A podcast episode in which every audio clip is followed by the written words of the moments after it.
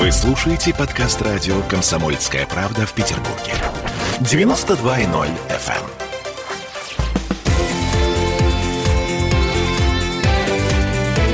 Картина недели. А вернулись в петербургскую студию радио «Комсомольская правда». Я Дмитрий Делинский. Я Ольга Маркина. Ректор гуманитарного университета профсоюзов Александр Записоцкий. На троих подводим некоторые информационные итоги уходящей недели. В этой четверти часа у нас третья Карабахская. Турция уже выступила на стороне Азербайджана. Ну, все помнят, э, как трепетно нежно турки относятся к армянам. Э, Армяне сейчас также трепетно к ним относятся. Ну, это извечная А война. На чьей стороне в этой истории Россия? Потому что э, пока мы даже не выглядим как э, мировой жандарм, как арбитр, стоящий над этой схваткой. Я не могу, понимаете, в общем, комментировать действия Путина достаточно определенно, так как это делает оппозиция или так как это делают чиновники. Мне совесть не позволяет, потому что у меня другой круг информации, нежели у него. Поэтому, ну вот у него один круг информации, он выбирает одну линию поведения, а у меня другой круг. Поэтому мне о его линии поведения судить трудно. Хорошо, исходя из той информации, которая есть у вас, что нужно сделать нашей стране, если бы вы были президентом? А я бы тоже ничего не делал так, как Путин, потому что все, что он делает, мы не видим. Это означает, что вот в видимой сфере ничего, кроме, он, кстати, ну, все-таки что-то делает, он говорит прекратить кровопролитие. При этом наши самолеты регулярно, военные транспортные, регулярно э, летают в Армению. Как э, кот Леопольд. Ам, Ребята, давайте жить дружно. Смотрите, э, есть такое мнение. Сейчас, вот как раз сейчас такой случай, что э, Россия, по идее, должна продемонстрировать нерушимость союзнических взаимоотношений. Армения наш союзник. Один из немногих последних оставшихся эм, честных союзников по на идее, да. постсоветском пространстве. Ну, И- насчет честного союзника с приходом Пашиняна я бы посомневался. Есть нюанс, Там конечно. все-таки они не переболели, они болеют мягким вариантом этой самой цветной революции. Пашинян, хотя это человек, у которого, как я понимаю, во многом рыльца в пушку, когда он был в оппозиции, он сейчас э, ведет себя относительно аккуратно, но заметно сильное тяготение к Соединенным Штатам. У него не заметно- пророссийский э, Нет, он- он, настрой. конечно, однозначно, однозначно. Лично он не пророссийский. Собственно, из-за этого, У мне кажется, него- и начался изначальный Да, вот у него конфликт. ограниченная свобода маневра. Если бы она у него не, не была ограниченная, он бы вел себя вполне возможно как Саакашвили. То есть это такой скрытый Саакашвили, безусловно.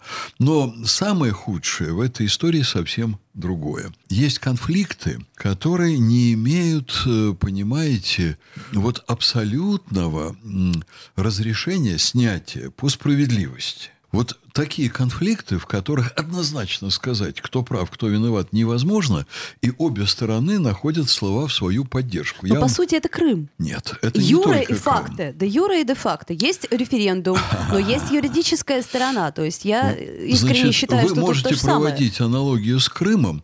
Вот посмотрите арабо-израильский конфликт. А, ну, лог- Да, Конфликт, конечно, конечно, который логично. укореняется, бог знает куда, в такие глубины. А вот была территориальная целостность Советского Союза. Насколько она законным образом разрушена, непонятно. А вот границы э, современного Азербайджана или современной Армении, или границы, да давайте я вам скажу, Белоруссии и Литвы. Ведь Вильнюс – это вообще-то белорусский город Вильна. А с какой стати он оказался? Вот я не хочу сейчас вбрасывать никакие провокационные тезисы. Я только говорю о том, что когда ты смотришь на историю под разными углами зрения, тебе может нравиться та или иная версия невероятно.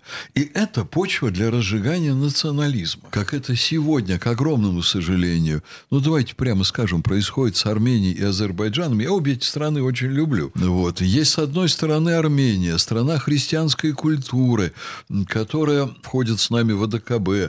А есть Азербайджан, где я был, и мне вообще безумно понравилось, что я там увидел у Алиева. В эту страну влюбиться можно. Я считаю Алиева очень сильным, ярким руководителем. Мне и те, и те нравятся. А, нефтедоллары. Не было бы у Азербайджана нефтедолларов, выглядели бы они как Армения. Я знаю страны, у которых тоже очень много нефтедолларов, и которые, в общем, могли бы выглядеть получше, если разрешите, я не буду называть, да? На страна называется на букву «Р», а заканчивается на букву «Я». Понятия Дмитрий, не имею, что же это за не страна провоцируйте такая. меня, Смотрите, пожалуйста. все бы было э, хорошо, и так, как вы говорите, и более того, я думаю, Россия имела бы более четкую позицию, если бы война шла между Арменией и Азербайджаном. Но- Но! Турция Вот Но и все. Весь этот конфликт не состоялся бы, э, я имею в виду вот Турция- нынешнее обострение, не Турция, состоялся бы, да. если бы не Реджеп Эрдоган. Турция – это серьезная проблема. Но Очередной нож в спину. Вы же Но понимаете, что теперь валить, Россия не, не может надо валить. поддерживать Армению, потому что экономически она очень много от этого теряет. не надо валить все на Реджепа Эрдогана. Я про него тоже, если вы разрешите, скажу пару Вам он слов. тоже нравится? Никогда Азербайджан не снимал проблему Карабаха. Я дружу и регулярно Тлела, общаюсь. тлела эта Она не проблема. тлела. Это острейшая для современного Азербайджана проблема. Они считают, что это незаконно оккупированная часть их территории. Поэтому сказать, что виноват, Азер... э, виноват Эрдоган, ну, я думаю, что это сильно упростить Нет, он, конечно, не ситуацию, виноват. да. Просто это в данном случае А для что России касается обострение. Что касается- наемники Да. из Сирии, которых Слушайте, вербуют вот турецкие с наемниками, да, это я тоже про это пару слов скажу.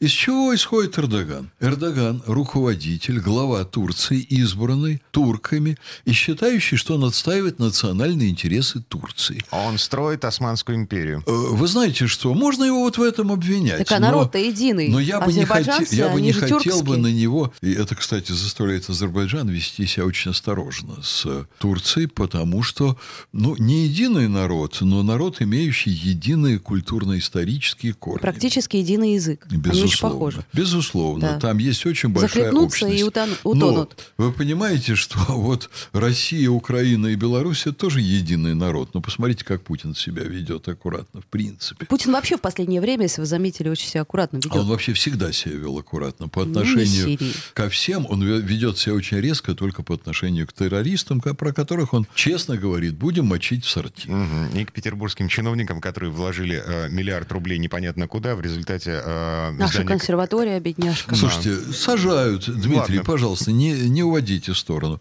Эрдоган, конечно, может восприниматься как проблема. И воспринимается как проблема американцами, Западной Европой воспринимается как проблема, целым рядом других соседей. Потому как он себя очень активно ведет, и есть, безусловно, экспансия Эрдогана в Сирии, есть экспансия Турции, безусловно, в Ливии. Сейчас, э, ну, это вообще-то уже давняя экспансия, она многолетняя в Азербайджане, по отношению к которой Азербайджан, между прочим, проявляет большую осторожность. И вряд ли они на сегодня стремятся к тому, чтобы вот единый народ, он превратился в единую страну. Смотрите, по факту получается немножко другая картина. То есть э, перед началом э, очередной войны за Нагорный Карабах Азербайджан и Турция проводили совместные учения на территории Азербайджана. После этих учений военные советники и какая-то часть вооруженных сил Турции остались на территории Азербайджана. В Азербайджане сейчас сирийские и ливийские наемники, которых наняли на турецкие деньги турецкие спецслужбы. Это все вызывает, безусловно, беспокойство. Но вы говорите про турецких э, советников в Азербайджане, а почему вы не говорите про американских советников в Армении, которых Пашинян так сказать, Отлично. А почему мы не- вспоминаем вовлек? про российскую Да. военную базу Ну, в, про- э, вот в мы все это, Армении? все это должны помнить. И говорить о том, что если, конечно, просто смотреть глазами из России, то, наверное, поведение Турции не может в этой связи не вызывать некоторой серьезной озабоченности. Вот у рядового гражданина, безусловно, озабоченность вызывает. А если посмотреть э, глазами Турции, то у них свои озабоченности. Поэтому мы, конечно, должны руководствоваться как страна, как держава национальными интересами. Э, Во что я верю, что Путин сегодня понимает, как себя в этой ситуации вести намного лучше, чем я. Хотя радиослушатели могут думать, что они понимают лучше. Понимаете, вот у меня, например, вот первый инстинкт, когда я слышу, что значит, наемники из э, там Сирии, террористы, которые в Сирии, они переброшены значит, в Армению, к нашим границам. Первая моя мысль, да сжечь их надо нашим самым современным оружием.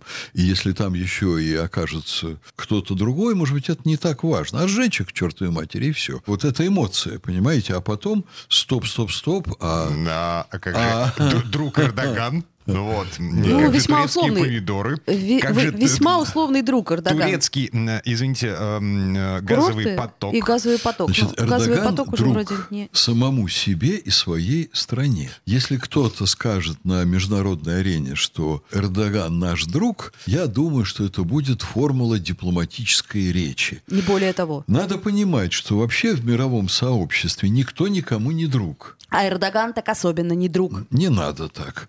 Вот. Э, По крайней Восточный мере, человек, По крайней хитрый. мере, Эрдоган не враг. Не враг. И то, слава Безусловно. богу. Помирились же тогда Вот. после самолета. Значит, э, значит, э, национальные интересы двух стран оказались важнее эмоций, и два руководителя, оба волевые, оба решительные, за спиной каждого стоит, в общем, очень мощная держава, они нашли пути к примирению в очень сложных обстоятельствах.